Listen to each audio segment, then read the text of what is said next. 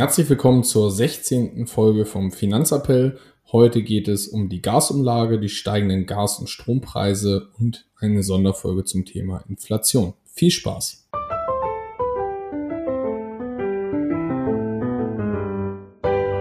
Finanzappell. Beratung on Demand.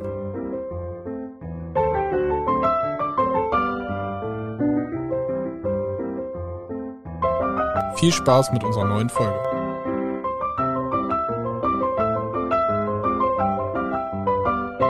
Ja, hallo Marius. Ich hoffe, dir geht's gut. Moin Moritz. Jo, alles Bestens bei mir. Und bei dir? Ja, auch alles bestens. Ja, starten wir rein. Was war das Highlight der letzten Woche bei dir? Oh, ja. wir hatten ein geiles Bierpong-Turnier. Hat wieder richtig Bock gemacht, würde ich sagen. Das stimmt, das Wetter hat auf jeden Fall gepasst. Das war Dein Highlight? Ähm, wir hatten Sonntag noch ein, ein nettes Sommerfest. Da waren wir Kanufahren auf der Leine in Hannover. Das war auch sehr gut. Wetter hat auch da super gepasst. War ein schönes Event. Ja, gefühlt ist Dauersommer, ne? Wenn man ehrlich ist. Ja, schlechtes Wetter ist aktuell nicht, nicht in sich. Zum Glück. Ja, wollen uns ja nicht beklagen hier. Genau. Bei 40 Grad in der Dachgeschosswohnung. Äh, Aber es ist okay. Ja, nicht ins Dachgeschoss ziehen. Hm. Ist eine Lösung. Gut, ich habe zwei Memes mitgebracht. Einmal passend zur äh, Trading-Folge, zur 15. Folge. Also wer da nochmal reinhören will zum Thema Trading, in die 15. Folge reinhauen. Und einmal war da Bart Simpson, wie er total fertig und zerstört irgendwie da so sitzt und traurig ist. Und dann steht da drunter, This is the worst trading year of my life. Und dann kommt Homer zu ihm und tröstet ihn und sagt, The worst trading year of your life so far. Fand ich sehr gut. Also, ja, das ich, auch gesehen. ich glaube, Tradern geht's aktuell nicht so richtig prickelnd. Der Markt ist sehr, sehr schwankungsreich und volatil. Hm, haben wir ja letztes Mal drüber geredet. Zweiten, zweites knüpft auch an die letzten Wochen an. Wir haben öfter mal über Jim Cramer geredet und dass es auch einen inversen ETF auf Jim Cramer gibt. Also das heißt, Jim Cramer äh, von so einem Börsenchannel in den USA und der inverse Jim Cramer ETF macht immer genau das Gegenteil, was er rät. Also wenn er sagt verkaufen, kauft er und wenn er sagt kaufen, kau äh, dann verkauft der ETF. Und der schlägt aktuell den S&P 500 um 7%. also Jim Cramer hat auf jeden Fall äh, sehr gute Tipps, wenn man genau das Gegenteil macht. Äh, natürlich keine Anlageberatung hier. Aber dazu gab's äh, ein cooles Meme, nämlich von so einer Wolf of Wall Street Szene. Viele werden ihn kennen. Die Szene Sell me this pen. Und dann sagt der Gegenüber nur, Jim Cramer is bearish on it. Die beste Möglichkeit, um aktuell irgendwas zu verkaufen, ist, wenn Jim Cramer bearish ist. Äh, das waren die beiden Memes auf jeden Fall, fand ich sehr lustig. Werden wir natürlich wieder veröffentlichen. Oh. Ja, starten wir rein in die News. Ich sage mal so, ist ja wieder viel passiert. Und auch in der Börse ist einiges passiert. Der DAX gibt nach von knapp 14.000 auf ja, Richtung 13.000 unterwegs. Ähm, bei den Kryptos gab es, ich sag mal, riesen Abstoß um 17 Prozent in den letzten fünf Tagen. Und ja. es mehrt sich die Vermutung, dass es nur eine Bärenrallye war. So eine kurze zwischendurch. Und ja, mal gucken, wie es weitergeht. Ja, definitiv. Wir haben das ja auch beide letztes Mal vermutet, dass es nur eine, eine vorübergehende Bärenrallye war. Scheint sich zu bestätigen. Die letzten vier, fünf Tage an der Börse sahen nicht so prickelnd aus. Heute ist es relativ stabil. Aber gut, gestern glaube ich so grobe zwei Prozent im Minus, die, äh, die großen Börsen. Deswegen ist es normal, dass dann heute erstmal ein bisschen ruhigerer Tag ist. Ja, warum sind die Börsen so negativ? Hm, natürlich weiterhin die Angst vor steigenden Zinsen in den USA. Da ist das Ganze nochmal ein bisschen aufgekocht, nach der, äh, nachdem die Notenbank da nochmal eine Pressekonferenz gegeben hat. Und wir haben im Euroraum aktuell jetzt eine Rekordinflation von 8,9 Prozent. Also mhm. da doch ein ordentliches Hoch. Wir haben ja letztes Mal auch im News-Update drüber geredet, dass aufgrund Wegfall 9-Euro-Ticket und des Tankrabatts wir auch eine äh, Inflation in Deutschland an die 9 Prozent erwarten. Das heißt, da ist das Thema Inflation einfach weitergehend präsent. Deswegen machen wir auch heute so eine kleine Sonderfolge dazu. Genau. Und ich habe dann einen Fact zu gefunden. Schulstart ist ja auch wieder für alle, die Kinder haben und wieder in die Schule müssen oder die Lehrer sind. Äh, aber der Preis für Schulhefte ist nämlich auch um 14% gestiegen. Ja, also, das ist heftig. Ja. Und wo du gerade gesagt hast, Rekordhoch 8,9%. Wir haben es letztes Mal auch, glaube ich, schon erwähnt, wenn ich mir recht entsinne. Es werden noch höhere Zahlen erwartet demnächst. Also die nächsten genau. Monate. Zumindest genau, in Deutschland. Also wir, wir, sind da noch nicht am Zenit äh, angelangt. Und wenn wir hier über 8,9 Prozent reden, können wir mal kurz in die Türkei schwenken. Mhm. Die hat nämlich eine Inflation von 80 Prozent und senkt aktuell trotzdem die Zinsen von 14 Prozent auf 13 Prozent. Also es sind sowohl Zinsen als auch Inflationszahlen, die wir uns überhaupt nicht vorstellen kann, können. Daraufhin hat die Lira reagiert und fällt extrem stark. Warum? Relativ klar. Normalerweise bei so einer hohen Inflation müssen die Zinsen angehoben werden. Erdogan hat gesagt, ist mir egal. Ich senke die Zinsen jetzt hier, ich will die Wirtschaft ankurbeln. Ja, Gucken, ob das also, Ganze funktioniert. Ich würde sagen, der folgt einer anderen Theorie, seiner eigenen. Mal gucken, ob das klappt. Bin ja relativ skeptisch. Aber auch China hat jetzt ähm, die Zinsen gesenkt gegen den Trend. Aber die haben halt einfach aufgrund ihrer Corona-Politik und so weiter eine enorme Angst vor Rezession einfach der Wirtschaft.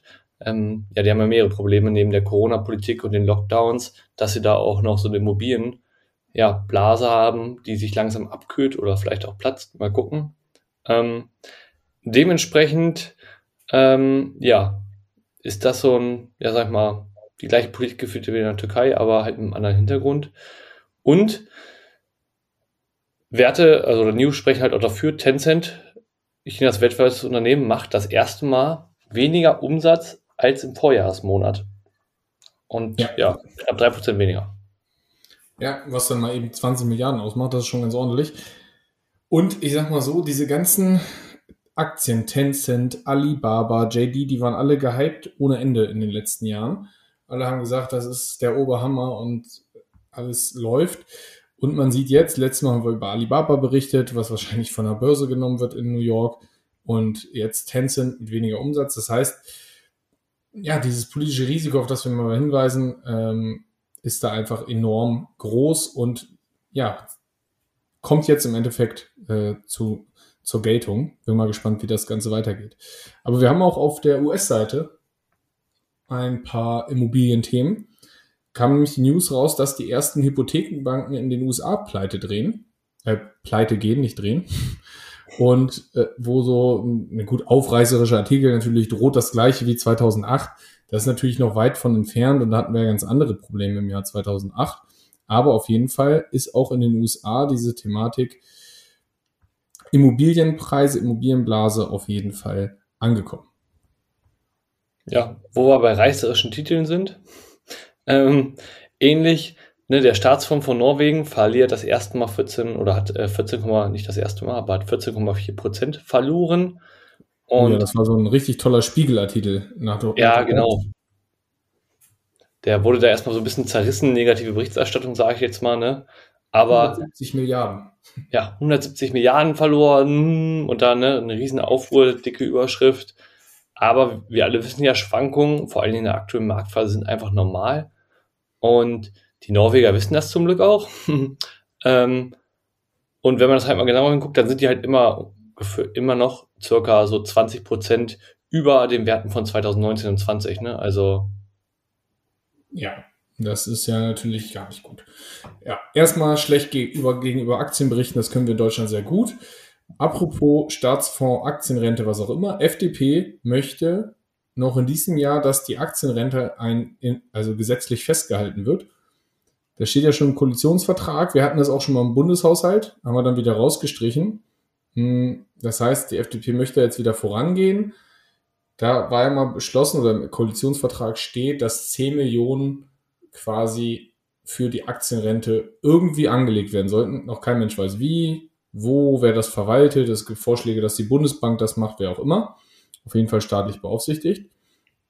Und es gibt so einen Rat mit 23 Ökonomen, die sagen, ja, 10 Millionen zum Staat ist ja super, aber eigentlich sollten da jährlich 10 Millionen reinfließen, damit das überhaupt was bringt. Und ja. realistische Hochrechnungen zeigen, dass eigentlich so 800 Millionen notwendig wären, um irgendwie dieses Rentenproblem auch nur ansatzweise in den Griff zu kriegen, wenn die Babyboomer in Rente gehen. Ja, ich wollte sagen, ne, also ich meine so, wenn wir gucken, 100 Millionen, äh, 100 Millionen Euro war, glaube ich, der letzte Zuschuss aus dem Bundeshaushalt ungefähr fürs Rentensystem und so weiter. Ähm, das war halt, ich sag mal, so ein Zehntel, ne, mit dem man jetzt anfängt. Ist ein richtiger Schritt, keine Frage.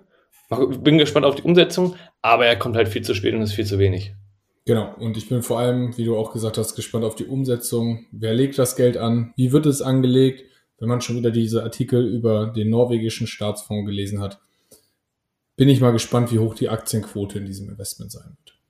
Das stimmt. Ja, weiteres Thema, ne? Russland reißt ja nicht ab.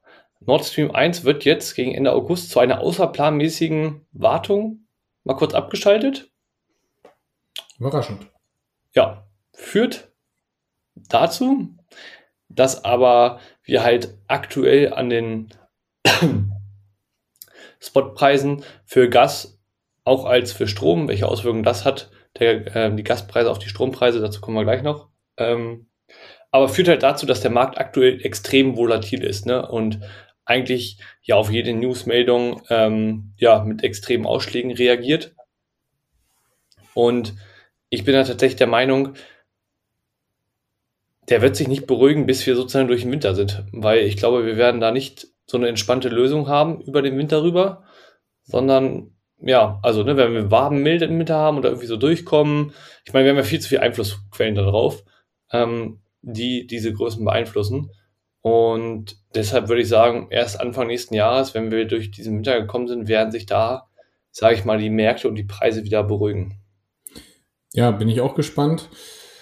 Und deswegen machen wir diese Sonderfolge, gehen wir gleich noch ein bisschen näher drauf ein, was das für Auswirkungen hat, wie viel mehr muss man eigentlich so erwarten bei Gas, Strompreisen, was auch immer. Und ja, deswegen erwartet auch die Bundesbank, kam Artikel raus, eine Inflation von 10% in Deutschland und eine Rezession. Also auch die Bundesbank mittlerweile sehr, sehr äh, pessimistisch unterwegs. Und da bin ich gespannt, wie sich das weiterentwickelt und wie, ja, wie ihr als Privatanleger damit umgehen könnt, wie ihr vielleicht gut auf diese steigenden Preise reagieren könnt. Genau darum geht's heute in dieser Folge. Ja. Sagen, machen wir noch die restlichen News, damit genau. wir schnell ins Thema einsteigen können. Genau, also ein Ding hatte ich noch gut, ich weiß nicht, ob das, hast du es mitgekriegt, eigentlich hier Bed and Beyond, äh, so, so ein äh, Einzelhandelsunternehmen aus den USA, ist so ein Meme-Aktie Meme geworden eigentlich. Das heißt, da war so ein klassisches Pump and Dump wieder, der Ryan Cohen war schon öfter mal in den Medien, ist so ein aktivistischer Investor, der wurde bislang immer gefeiert von den ganzen Privatinvestoren. Ja, jetzt hat er investiert, hat dann sein Investment rausgezogen und hat damit richtig schön den Wert runtergezogen. Und im Endeffekt hat, das, hat die Aktie jetzt innerhalb von fünf Tagen 45 Prozent verloren. Also eben hatten wir bei Krypto 17 Prozent in fünf Tagen. Da ist das bei so einer Beyond, äh, Bet Beyond Aktie gar nichts gegen. Das heißt, es erinnert so ein bisschen an GameStop und dergleichen damals.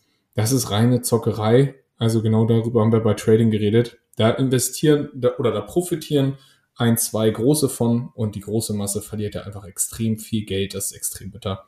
Da sollte man die Finger von lassen. Ja, also finde ich immer wieder ne, ein trauriges Thema, ehrlich gesagt, dass da immer noch so viele mitmachen.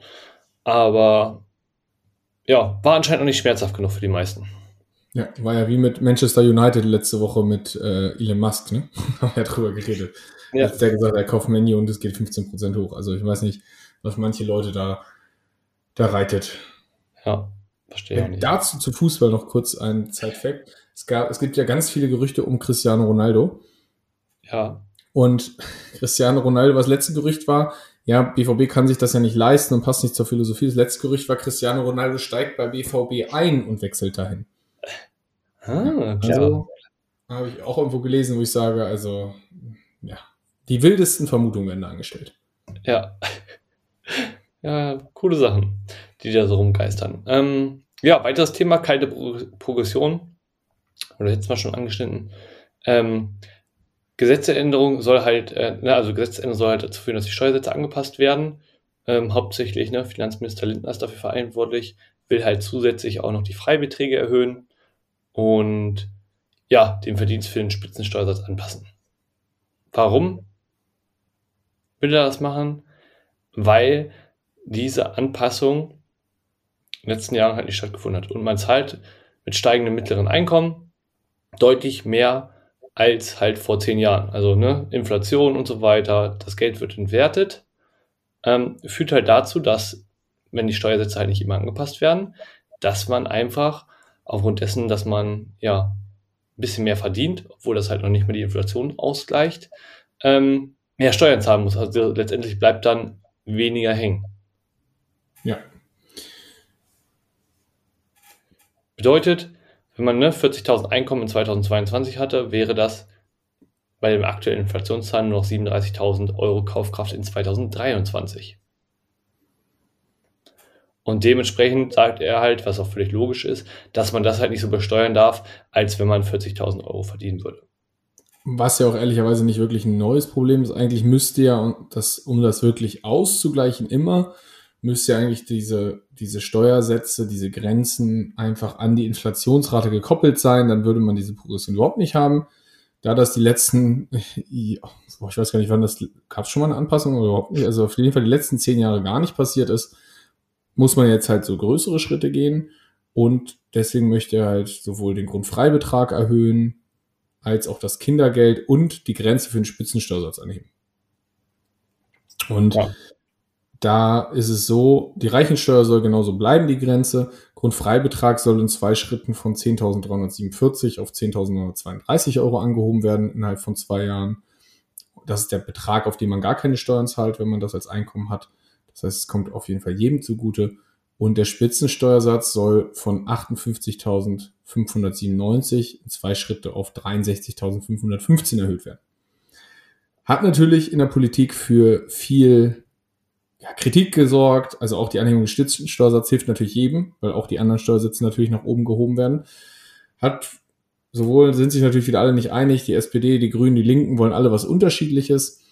Im Endeffekt ist es, glaube ich, ein richtiger Schritt und man sollte einfach gucken, also das hilft natürlich jedem und man sollte einfach gucken, klar muss man vielleicht die niedrigen Einkommen noch mehr entlasten, aber das funktioniert, glaube ich, dann nur über eine Umverteilung, das muss man schauen. Auf jeden Fall soll das Ganze so circa 10 bis 17,5 Milliarden Euro kosten dem Staat. Also 10 Millionen, Milliarden im ersten Jahr und 17,5 im zweiten Jahr an Steuereinnahmen. Was ja, hältst du davon? Also ich glaube, es ist ein richtiger Schritt in, also in die Richtung. Ja, definitiv. Also wird, glaube ich, mal Zeit, vor allem bei den aktuellen Inflationszahlen, dass da mal ja eingegriffen wird. Und ja, definitiv halt ein Schritt in die richtige Richtung. Ähm, und alles weitere muss dann halt außerhalb davon passieren. Ne? Also, ähm, ja, ich weiß jetzt nicht, warum das so stark kritisiert wurde. Ich meine, es ist schon mal ein guter Schritt. Ähm, natürlich, wie du gesagt hast, müssen wir denen, die ein geringes Einkommen haben, da ja noch ein bisschen mehr unter die Arme greifen, damit die ähm, ja diese steigenden Preise auch irgendwie überstehen können. Ja, definitiv. So, und jetzt hätten wir was fast vergessen, bevor wir reinsteigen. Wir müssen noch irgendwas zu Elon Musk sagen. Oh. Weil sonst haben wir den natürlich vergessen. Also erstmal habe ich ein bisschen Shitstorm zu ihm gefunden. Er hat das gleiche gemacht wie, ich glaube, Kim Kardashian oder so. Er ist für 40 Minuten Autofahrt mit dem Flugzeug geflogen. Irgendwie in Los Angeles nach irgendwie, keine Ahnung wo. 40 Minuten kann man das mit dem Auto schaffen. Er hat seinen Flieger genommen. Hat er erstmal ein bisschen Shitstorm für gekriegt. Und ein Fact einfach noch zu Tesla. Also in Grünheide, in der neuen Mega Factory, Gigafactory heißt es ja, rollen aktuell jede Woche 10, äh, 1000 Euro, äh, 1000 Euro, 1000 Autos vom Band. Hm. So. Viel, wenig? Weiß ich nicht, so kann man schwierig einschätzen, deswegen setzen wir es mal ins Verhältnis. Die Gigafactory in China, so jetzt kurze Frage, was glaubst du, wie viel gehen da in der Woche pro Band, vom Band? Ich glaube mehr, solange die nicht Corona haben. Ja, 22.000. Ah. Hm. Ja. So. Das ist mal ein Unterschied. Das liegt, glaube ich, äh, also gut, in Grüneheide wurde es ja auch gedrosselt und die sind noch nicht voll im Betrieb, aber wenn man das so überlegt, also 22.000 zu 10.000 fand ich schon äh, einen, einen, enormen Unterschied. Gut, die in China läuft auch schon ein bisschen länger, das heißt, ich glaube, Grünheide wird da noch nachziehen. Aber allein wenn man mal überlegt, kommt Tesla langsam auf eine Produktionsmenge, wo es interessant wird. Muss nur noch ja. verkaufen, die Autos. Ja, mal gucken. Ich denke, die haben aktuell Absatzmarkt. So eine ja. Ja. Ich würde sagen, gut, steigen wir ins Thema. Ja, warte, ganz kurz dazu noch, habe ich noch gesehen, apropos Tesla. Es hat sich jetzt jemand seinen Tesla-Schlüssel in die Hand äh, operieren lassen, so dass er ihn nie wieder verlieren kann. Er kann dann quasi mit seiner Hand das Auto öffnen. Ja, Leute werden immer verrückter, was soll ich dazu sagen? Ja, da hätte ich auch keine Lust zu, aber ist bestimmt total gesund. Ja. So, starten wir jetzt das Thema. War nochmal eine wichtige Anmerkung. Jetzt genau, irgendwie musste ich das noch loswerden. Ich dachte so, oh Gott, sind die Leute bescheuert. Hm, genau. Warum machen wir jetzt diese Sonderfolge? Im Endeffekt haben wir es schon gesagt, steigende Gaspreise, Strompreise, Lebensmittel werden teurer, Erzeugerpreise, alles Mögliche. Und auch der Sparkassenpräsident Schledes hat im Interview vor Wohlstandsverlust in Deutschland gewarnt. Im Endeffekt hat er gesagt, dass die Preissteigerungen dazu führen können, perspektivisch, dass 60 Prozent der Haushalte die gesamten Einkünfte für die reine Lebenshaltung ausgeben müssen, in Klammern oder mehr. Nicht mehr als 60 Prozent, sondern dass sie quasi mehr als ihre Einkünfte ausgeben müssen für ihre Lebenshaltung, dass sie sogar im Defizit leben. Das, das bedeutet, wenn diese Prognose irgendwie ansatzweise stimmt, selbst wenn es nur 40 oder 50 Prozent sind, dass einfach die Hälfte der Haushalte in Deutschland gar, kein, gar keine Rücklagen aufbauen kann oder Vermögen aufbauen kann. Und deswegen ist es, glaube ich, einfach wichtig, dass wir über das Thema hier, hier reden und dass sich jeder damit irgendwie befasst. Ja, sehe ich ähnlich. Also, ne? Es war verrückt. Also, wenn man sich das vor Augen führt, das ist. Ja, also. 60 Prozent finde ich auch schwer. Also, und, aber wenn man sich dann anguckt, wo kommt das Ganze her? Also, es ist ja nicht aus der Luft gegriffen. Ich weiß jetzt nicht genau, wie er die 60 Prozent kalkuliert hat, aber ich denke mal, der wird sich die nicht ausgedacht haben. Aber wenn man sich anguckt, wie die Erzeugerpreise sich eigentlich einfach entwickelt haben in, den letzten, äh, in der letzten Zeit, sind die Erzeugerpreise um 37,2 Prozent gestiegen im Gegensatz zum Vorjahr. Ja. So, und das wird ja, haben wir schon öfter darüber geredet, auf die Produkte, auf die Konsumenten umgelegt werden. Richtig. So, was sind da so ein, zwei Beispiele? Erdgas liegt so bei 164% Steigerung, Strom bei 125, Holz 124 und so Alltagsgegenstände wie Butter bei 75 und Mehl bei 49% Das sind so diese Spitzen, Spitzenangaben da. Deswegen ist es einfach so, wo man sagt, okay, die Erzeugerpreise, und das ist nachweislich noch nicht bei den Konsumenten angekommen. Das heißt, das wird folgen, sowohl bei Strom als auch Gas als auch bei den Lebensmitteln sind die ganzen Preissteigerungen noch nicht durch. Ja, freuen wir uns schon drauf. Genau, und man hat ja jetzt schon gemerkt, wie viel teurer das Ganze im Supermarkt geworden ist. Ja. Ja, gehen wir mal zum Thema Gasmaus. Wie ist da die Auswirkung? Was verbraucht eigentlich so ein Haushalt? Wie haben sich die Gaspreise da entwickelt? Kannst du da mal ein bisschen was zu sagen, was da so aktuell rumschwirrt und auf was sich vielleicht die Hörer vorbereiten sollten an Steigerungen der Kosten? Ja, also, ich habe mich da noch mal ein bisschen tiefer eingearbeitet äh, in das Thema. Und zwar ist es so, eine vierköpfige Familie, ein Familienhaus, verbraucht ungefähr 20.000 Kilowattstunden. Okay. Eine zweiköpfige dementsprechend relativ leicht runtergebrochen 10.000 Kilowattstunden, grob. Ähm, ja, wenn man sich jetzt den Preis vom Gas anguckt, 2021 waren das circa 10 Cent pro Kilowattstunde. Heute sind wir ja, so bei 31 Cent. Hm, ist vor allem so eine Verdreifachung der Kosten. Ne? Also das sind die Preise, wo man dann sagt, so ja, so eine Verdreifachung schon schmerzhaft. Genau. Und das sind ja so die aktuellen Durchschnittspreise, ne? die im Durchschnitt die Haushalte zahlen. Ist da jetzt schon, ist das jetzt das Ende der Fahnenstange oder kann da noch mehr kommen? Wie ist das? Also sind da schon alle äh, Erzeugerpreise eingepreist und die hohen Gaspreise oder wie sieht das aus? Nein, also wir haben ja gesagt, ne, da kommt ja auch noch die Gasumlage hinzu. Hm. Ähm, aber vielleicht, um bei dem Beispiel von vorhin zu bleiben, also bei einer vierköpfigen Familie, die vorher 2000 Euro gezahlt hat, sind das dann, also, ne, sind das dann einfach mal, die müssten jetzt ungefähr, ja, 31 Cent, also wenn wir die drei, den Wert von vorhin nehmen, die knappe Verdreifachung, dann sind wir nachher bei 6200 Euro im Jahr, sind einfach mal 4200 Euro mehr im Jahr bedeutet monatlich so 350 Euro. Pro Monat. Ja, Mehr. weiß jetzt nicht. Wer, wer die jetzt immer so über hat bei einer vierköpfigen Familie, wo man davon ausgeht, dass vielleicht nur zwei arbeiten oder vielleicht anderthalb.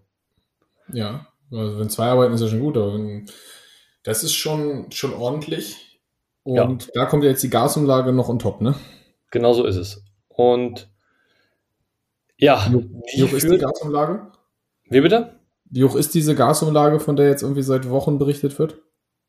Ja, die ist 2,419 Cent. Also wurde jetzt festgelegt.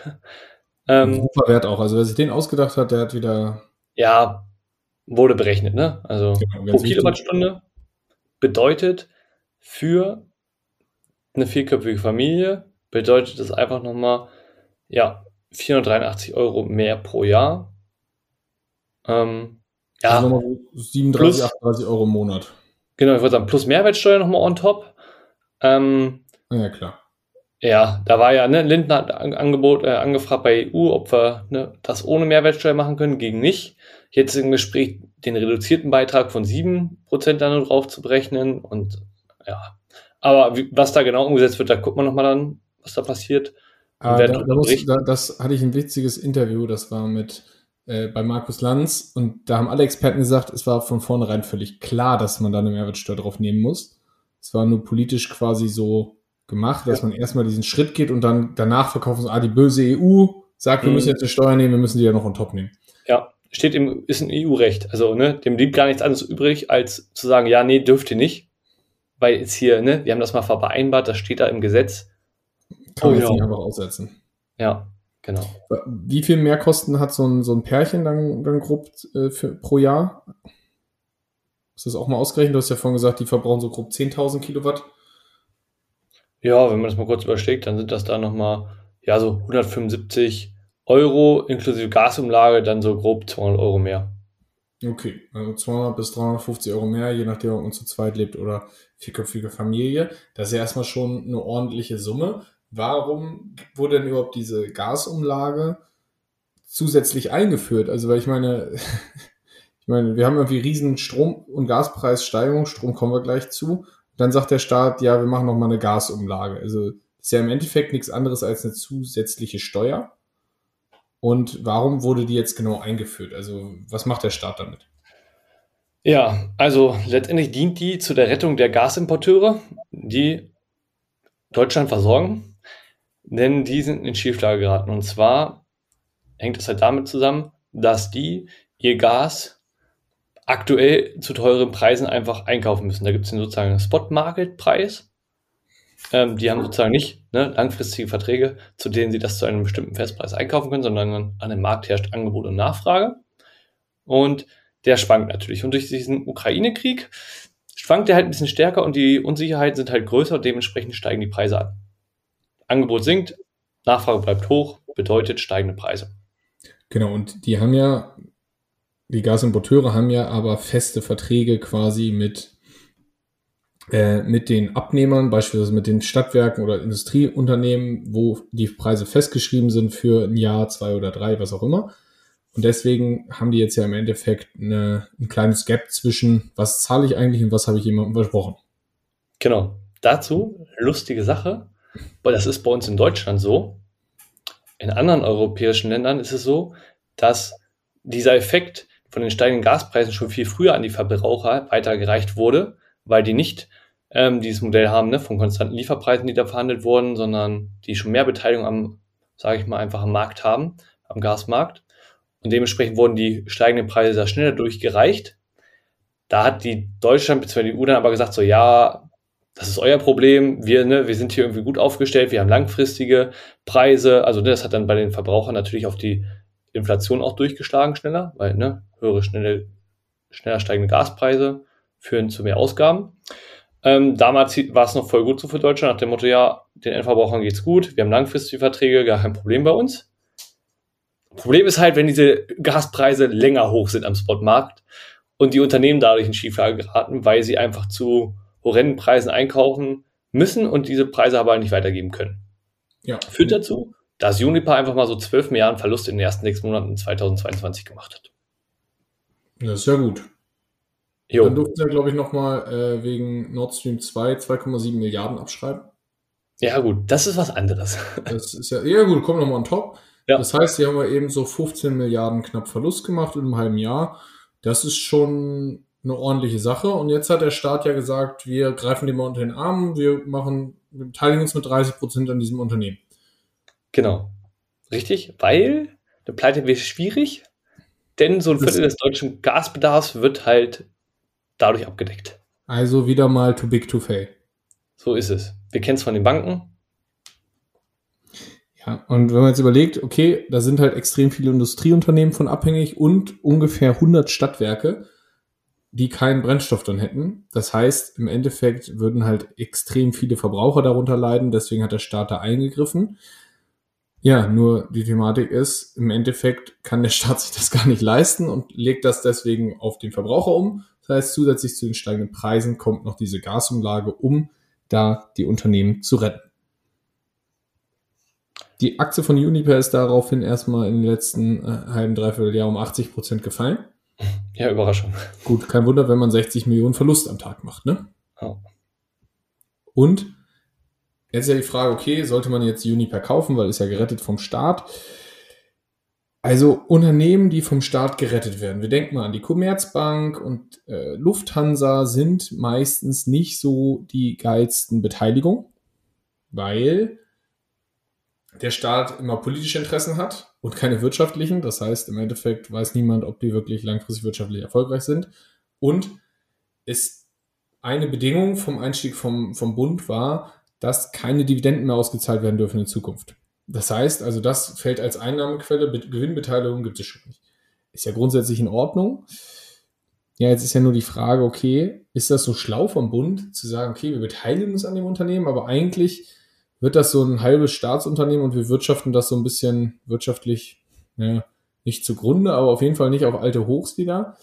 Man sagt, schwierig. Wäre es nicht viel schlauer, noch zu sagen, okay, wir, wir steigen als wirklicher Investor ein und ja, an Gewinnen beteiligen wir uns dann natürlich auch, weil Dividenden würde der Staat ja auch ausgezahlt kriegen. Fände ich, glaube ich, charmanter, das gleiche wie damals bei Lufthansa Commerzbank, hätte einfach sagen können, okay, wir gehen hier rein, aber wenn ihr dann wieder Gewinne fahrt, dann beteiligen wir uns daran auch. Also ja, aus meiner Sicht deutlich schlauer. Ja, gut, ne? Aber Politik. Ist halt der Staat. Genau. Aber sehe ich eh nicht, glaube ich. Aber ist denn, geht das ganze Geld dann an Uniper, was wir da machen? Also unterstützen wir nur ein Unternehmen oder wie sieht das Ganze aus? Nö, gibt ganz viele. Also VNG, EWE, ähm, ich sag mal so, ne, die Liste ist lang, die da unterstützt werden. Ähm, ein, zwei Unternehmen haben auch gesagt, so, nee, wir brauchen das nicht. Wir haben gut gewirtschaftet. Wir brauchen die Umlage nicht. Ich glaube, RTL hat sich erst angemeldet und dann doch wieder gesagt, ah nee, hier, passt doch. Ja, Genau. genau. Ja, letztendlich sind gefühlt fast alle mit dabei, ne? Also alle, die genau. Auch eh, ehemals Gazprom Germania ist mit dabei. Das heißt, das wurde ja im Endeffekt mal vom Staat übernommen. Die gesagt haben, ah hier, Gazprom funktioniert hier nicht mehr so gut gerade. Haben wir übernommen. Auch die haben, ich glaube, es sind ungefähr zwölf Unternehmen, die da eine Hilfe beantragt haben, wo das Geld dann mit irgendeinem Schlüssel umverteilt wird. Ja, schauen wir mal, wie sich das Ganze weiterentwickelt. Also, ja, dann Zwischenfazit können wir ziehen man sollte irgendwie so mit mindestens 200 bis 350 als vierköpfige Familie, also 200 als Pärchenhaushalt, 350 als vierköpfige Familie rechnen für Gas, Mehrpreis, plus vielleicht was noch on top kommt. Weil das ja, genau. Plus on top, vielleicht fangen wir jetzt mal an mit Strom. So, weil Gas beeinflusst ja zum Teil auch Strompreise. Ja haben wir letztes Mal drüber gesprochen, wir haben ja so viel Gas zu Strom angewandelt in diesem Sommer wie noch nie. Genau. Gründe dafür sind ja, haben wir schon aufgeführt, aktuell wenig äh, Atomkraftstrom aus Frankreich. Hat damit zu tun, dass wir ja gerade eine Dürreperiode haben, dementsprechend wenig Kühlwasser. Führt auch dazu, dass wenig Steinkohle etc. in Deutschland über die Flüsse transportiert werden kann zu den Kraftwerken. Führt dazu, dass mehr Gas verstromt werden muss. Ähm, ist irgendwie auch nicht so gut. Total schlau, wenn man sagt, wir sollen alle Gas sparen. Genau. Und wenn man sich da mal die Strompreise anguckt, die halt aktuell noch nicht so stark gestiegen sind, weil es in der Regel da in sogenannten Tranchen eingekauft wird, ähm, und die letzten Jahre dann noch niedrige Preise waren, wenn man sich das mal anguckt. 20, 2000 hat eine Kilowattstunde auf 14 Cent gekostet, 2020 31 Cent und ja, 2022 im April 37 Cent. Bei manchen war es halt, ne, wenn man Vergleichsportale gecheckt hat, irgendwie schon bei 42 Cent. Genau, das sind ja die durchschnittlichen Preise, die aktuell wieder die Verbraucher zahlen. Genau, das sind die Durchschnittspreise. Und das führt bei einem Vier-Personen-Haushalt dazu, dass der knapp 4000 Kilowattstunden verbraucht, dazu, dass der zwischen 1200 bis 1500 Euro bezahlen muss. Nee, bei zwei Personen verbraucht ungefähr 2500 Kilowattstunden bis 3500 Kilowattstunden, dementsprechend dann ein bisschen weniger. Genau, das heißt, ein Vier-Personen-Haushalt zahlt auch ungefähr pro Jahr dann 250 Euro mehr für Strom. Statt 1250 ja. für die 4000 Kilowatt 1500. Das heißt, auch das sind so 25, 30 Euro mehr für Strom. Und da ist ja diese, also Erzeugerpreissteigerung haben wir vorhin vorgelesen, Strom 125 Prozent. Wenn wir jetzt angucken von 20 äh, 20 auf 22, 31 zu 37 Cent habe ich mir ausgerechnet, sind keine 125 Prozent. Das heißt, nee. da steht uns perspektivisch, wenn das an die Verbraucher weitergeben wird, ja auch nochmal, ich sag mal so, mindestens das gleiche an Steigerung, wenn nicht eher 40, 50 Euro mehr bevor. Ja, also ist leider auch völlig logisch. Wenn wir sehen, dass die billigen ne, Kraftwerke aktuell wenig Strom produzieren und Gas extrem teuer wird und wir Gas zu Strom verstromen müssen, dann führt das natürlich auch zwangsweise dazu, dass die Strompreise in Zukunft noch weiter steigen werden. Ja, Hat, perfekt. Ja, ne, ist gut. Gas teurer, Gas teurer Strom teurer. Ähm, ja, Erzeugerpreise, wir haben eben schon drüber gesprochen. Lebensmittel gehören dann natürlich dann auch dazu, die teurer werden. Wenn man das dann nochmal umrechnet, Steigerung der Lebensmittel Juli 2021 auf Juli 2022 14,8 Prozent. Wir wissen, das war, ne, haben das eben erklärt, das ist immer noch nicht die Spitze, weil auch zur Herstellung von Lebensmitteln ähm, braucht man Gas, Strom etc. Das wird teurer. Lieferketten. Genau. Die Treibung der Supermärkte wird teurer. Ja. Aber wenn wir jetzt nun die aktuelle Wertsteigerung, äh, Preissteigerung nehmen, dann sind das mal 400 Euro als Pärchen für Lebensmittel, wenn man die mal ausgegeben hat ähm, pro Monat, dann sind es einfach mal 60 Euro mehr. Jo. Das ähm, heißt, können wir zusammenfassen, jetzt sagen, Mehrkosten für einen Zwei-Personen-Haushalt, Gas 200 Euro, mhm. perspektivisch wahrscheinlich eher so 300 Euro. Ja. Strom 20, 30 Euro, perspektivisch 60 bis 80 Euro mehr. Lebensmittel 60 Euro, perspektivisch eher so 80 bis 100 Euro mehr.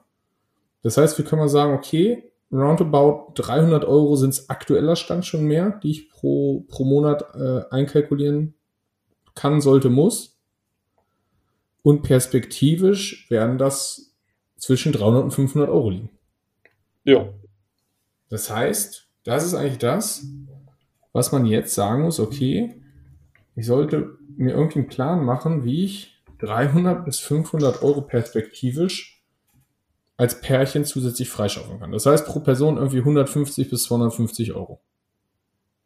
Ja, also ich würde sagen, man muss mal zum Chef gehen und sagen, ich brauche eine Gehaltserhöhung, ne? Das ist die einfachste ja. Lösung. Die einfachste Lösung ist, wenn ich gar nichts dafür tun will, renne ich zu meinem Chef und sage, äh, lieber Chef, ich bin so, meine Kosten sind gestiegen, ich brauche mehr Geld.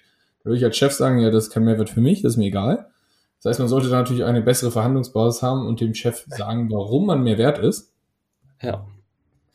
Ähm, ja, was gibt es denn noch für Möglichkeiten? Man könnte ja gucken, seine Ausgaben zu reduzieren. Ja, genau, wollte gerade sagen, das ist so ne, der klassische Einnahmencheck und Ausgabencheck.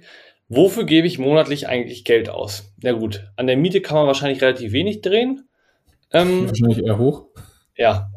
Dann Handypreise, mal gucken, ne? Auslaufender Vertrag. Ähm, Kriege ich da vielleicht was günstigeres? Brauche ich jetzt unbedingt wirklich ein neues Handy, das neue iPhone ich weiß gar nicht, Vertragswechsel, brauche ich überhaupt einen Vertrag? Mache ich vielleicht Prepaid? Gibt es da was günstigeres? Sollte man auf jeden Fall gucken. Genau. Ja, dann, das zeigen auch schon Umfragen, die durchgeführt werden oder die Zahlen von ähm, ID Lidl und Co., dass immer mehr Leute beim Discounter tatsächlich einkaufen und weniger, ähm, sage ich mal, Bioprodukte etc. eingekauft werden, weil ja, die einfach zu teuer sind. Ja. Weißt du, was dagegen spricht? Hm? HelloFresh hat unglaublich gute Zahlen veröffentlicht. Also, das sind vielleicht Ja. andere Kunden, aber sonst was. Also, das habe ich auch gelesen, was du gesagt hast. Hm. Aber HelloFresh hat richtig gute Quartalszahlen veröffentlicht. Aber die haben auch gesagt, sie müssen die Rezepte umstellen, weil teilweise Lebensmittel einfach zu teuer sind. Also das heißt, trotzdem gönnen sich scheinbar immer noch viele den Luxus HelloFresh. Das heißt, es ist noch nicht überall ganz angekommen, aber immer mehr im Discounter kaufen, definitiv. Ja, soll ich dir was dazu erzählen? Kurzer Mhm. Randfact. Wer hat vergessen, HelloFresh zu kündigen und einfach immer nur jede Woche gesagt, nein, ich will gerade kein neues Paket? Du bist also noch Abonnent, ja? Mm, Und hat jetzt aber gerade vergessen, das im Voraus zu kündigen und es kam wieder so eine dämliche Lieferung an. Ja, Konntest du wenigstens essen oder war Gluten drin? ja es war eine ganz gute Auswahl. Es war eine ganz Ja, gute Auswahl. Also ich konnte was essen. Siehst du, deswegen hat HelloFresh so gute Zahlen. Ja. Gut, ich muss mich aber einreihen. Ich habe letztens eine Mail gekriegt. Vielen Dank für Ihr Abonnement. Ich dachte, ach du Scheiße, was habe ich da jetzt? Und ich hatte mal ein Blinkist-Abo, habe das auch regelmäßig genutzt. Das letzte halbe Jahr eher so nicht. Ja, ist jetzt auch nochmal verlängert, aber habe ich dann danach direkt sofort gekündigt. Jo. Also, also selbst wir, die darüber reden, auch uns unterläuft sowas mal, deswegen macht es einfach Sinn, mal wirklich sich die Kontoauszüge von allen Konten, die man so hat, rauszuziehen und zu gucken, was wird da eigentlich abgebucht im Jahr, mal von einem Jahr rausziehen und gucken, wo geht da was runter. Genau so ist es. Ja. Ausgaben reduzieren bei, ich sag mal jetzt so den klassischen Sachen, dann bei Strom und Gas ist dann natürlich schwierig. Aktuell. Einfacher wird es dann eher bei Auswärtsessen und Trinken. Klassisches Beispiel Coffee to go. Also muss ich mir jeden Tag oder jeden zweiten Tag für 3,50, 4 Euro einen Coffee to go holen? Ne, die werden ja auch teurer. Genau. Ja. Und ja, Urlaub, vielleicht mal Preis vergleichen, vielleicht in Deutschland Urlaub fliegen, vielleicht mal drauf verzichten, weiß man nicht. Oder zumindest gucken, dass man da was Günstiges findet. Klamotten, ein, ein Riesenthema. Äh, Auto, Sprit, Abos habe ich eben schon erwähnt. Welche nutze ich eigentlich wirklich, ne? Blinkist, naja, geht so. Also ist eine super App, habe ich auch eine Zeit lang genutzt, aber aktuell äh, ja, eher nicht so. Du meinst, man könnte sich Gedanken machen, ob man Netflix, Amazon, Disney, The Zone und Sky braucht? Ja. Und äh, Eurosport Plus oder was es da noch gibt oder keine Ahnung. Ist ja die Frage, brauche ich diese ganzen Abos oder kann ich irgendwie vielleicht auf irgendwas verzichten und habe ich vielleicht irgendein Abo eh schon ewig nicht benutzt? Ne? PlayStation gibt es auch noch irgendwas, PlayStation Plus oder sowas. Jo, stimmt. So. Ah. Ja, dann, ja, bei Hobbys kann man natürlich gucken, okay, ähm, gehe ich noch ins Fitnessstudio? Oder bin ich der, den das Fitnessstudio liebt, weil ich die ganze Zeit die Beiträge zahle, aber eh nie da bin? Ähm, Genau. dann und dann, Versicherung. genau, wollte ich sagen, Versicherung, ganz klares Plä- Plädoyer, äh, weniger ist da manchmal mehr. Ne? Also nur das Wichtigste. Und wir Deutschen neigen leider tatsächlich dazu, uns überzuversichern. Das ist Und Spannendes da Phänomen. Einfach mal, da einfach mal checken lassen, okay, brauche ich wirklich die ganze Versicherung und zahle ich vielleicht bei irgendwelchen Versicherungen zu viel? Also das machen wir ja Standard, diesen Einnahmen-Ausgabencheck machen wir ja standardmäßig mit unseren Kunden.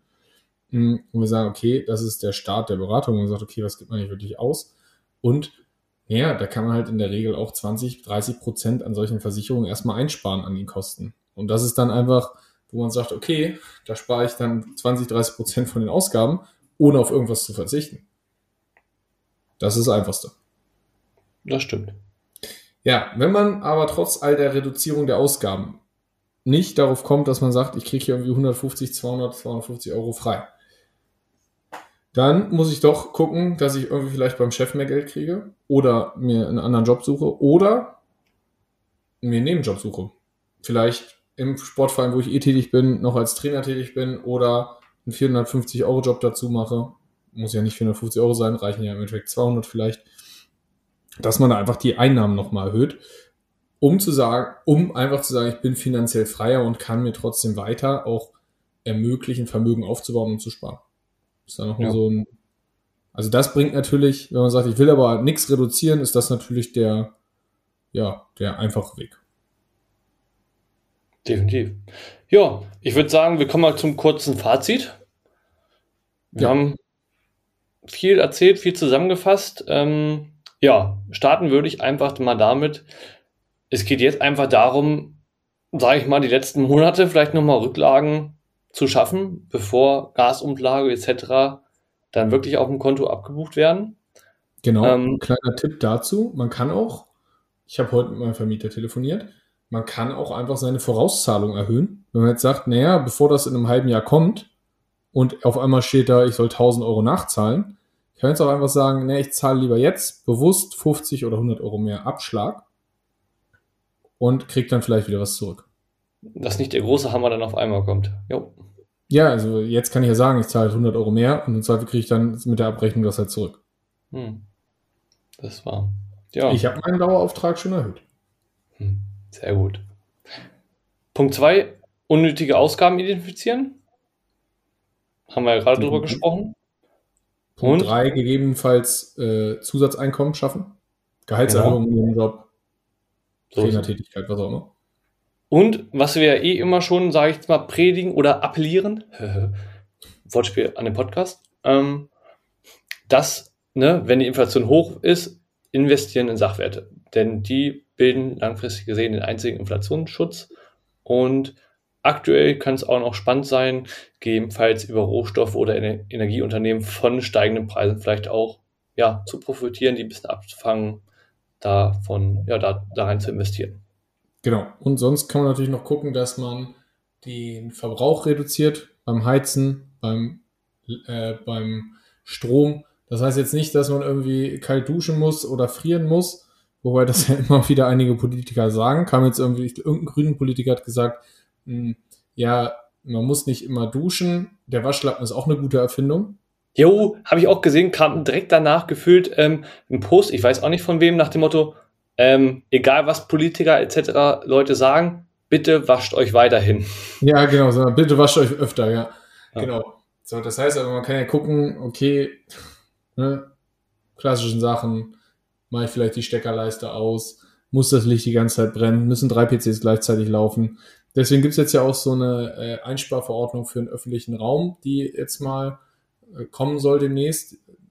So was wie Schaufenster sollen na dürfen nachts nicht mehr beleuchtet sein, wo ich sage, das könnte man allgemein einführen. Dann Ja. sowas wie Ladentüren dürfen im Winter nicht mehr offen stehen. Ja, So gesagt, das- also, das sind ja sogar eh sinnvolle Investitionen, dass der, dass die Reichstagskuppel nicht mehr beleuchtet ist nachts, ist doch auch okay. ja, Stört ja keinen. ähnlich. Also bei manchen Sachen habe ich mich auch am Kopf gefragt, gefragt, äh, gefasst und gefragt, äh, ist das eigentlich deren Ernst? Also gut. Ist ja schön, dass dann mal was geändert wird jetzt, ne? Ja, wobei ich glaube, du brauchst gar nicht wirklich Verbote dafür. Weil Ja. ehrlicherweise, wenn das halt so teuer wird, dann werden die Läden, glaube ich, schon selbst das Licht ausmachen, die Ladentür zulassen und gucken, weil das sind ja deren Gewinne, Einnahmen, Kosten, die, die sie verursachen. Das stimmt. Ja, ich glaube, also ich bin soweit durch, glaube ich. Hast du noch was? Nee, ich würde sagen, war wieder eine wunderbare Folge, auch wenn das Thema heute nicht ganz so ja, spaßig ist. Nicht so das erfreulichste Thema, wir brauchen jetzt noch was Witziges. Mach mal einen Witz, Marius. Hm, bin ich ganz schlecht. Bist du ganz schlecht, super. Die Memes nachher können wir zeigen. Die, die heitern auf. Okay, dann machen wir das mit den Memes. Gut. Gut, ja, dann die nächste Folge nehmen wir dann auf, ja, nach unserem Urlaub direkt, würde ich sagen. Ich wollte sagen, direkt frisch. Ich wollte sagen, und erholt aus dem Urlaub. Das ist vielleicht nicht ganz so der Fall. Gucken wir mal ähm, am Mittwoch. Dann, Mit der neuen Folge, ein News-Update, wird genau. bestimmt weiter spannend bleiben. Also schaltet auch nächste Woche wieder ein. Bis Was dann. Bis dann, macht's gut. Tschüss. Hierbei handelt es sich um keine Finanz-, Anlage- oder Steuerberatung, sondern lediglich um unsere persönliche Meinung. Wir können das Risikobewusstsein jedes Einzelnen nicht bewerten und übernehmen für Verluste keine Verantwortung.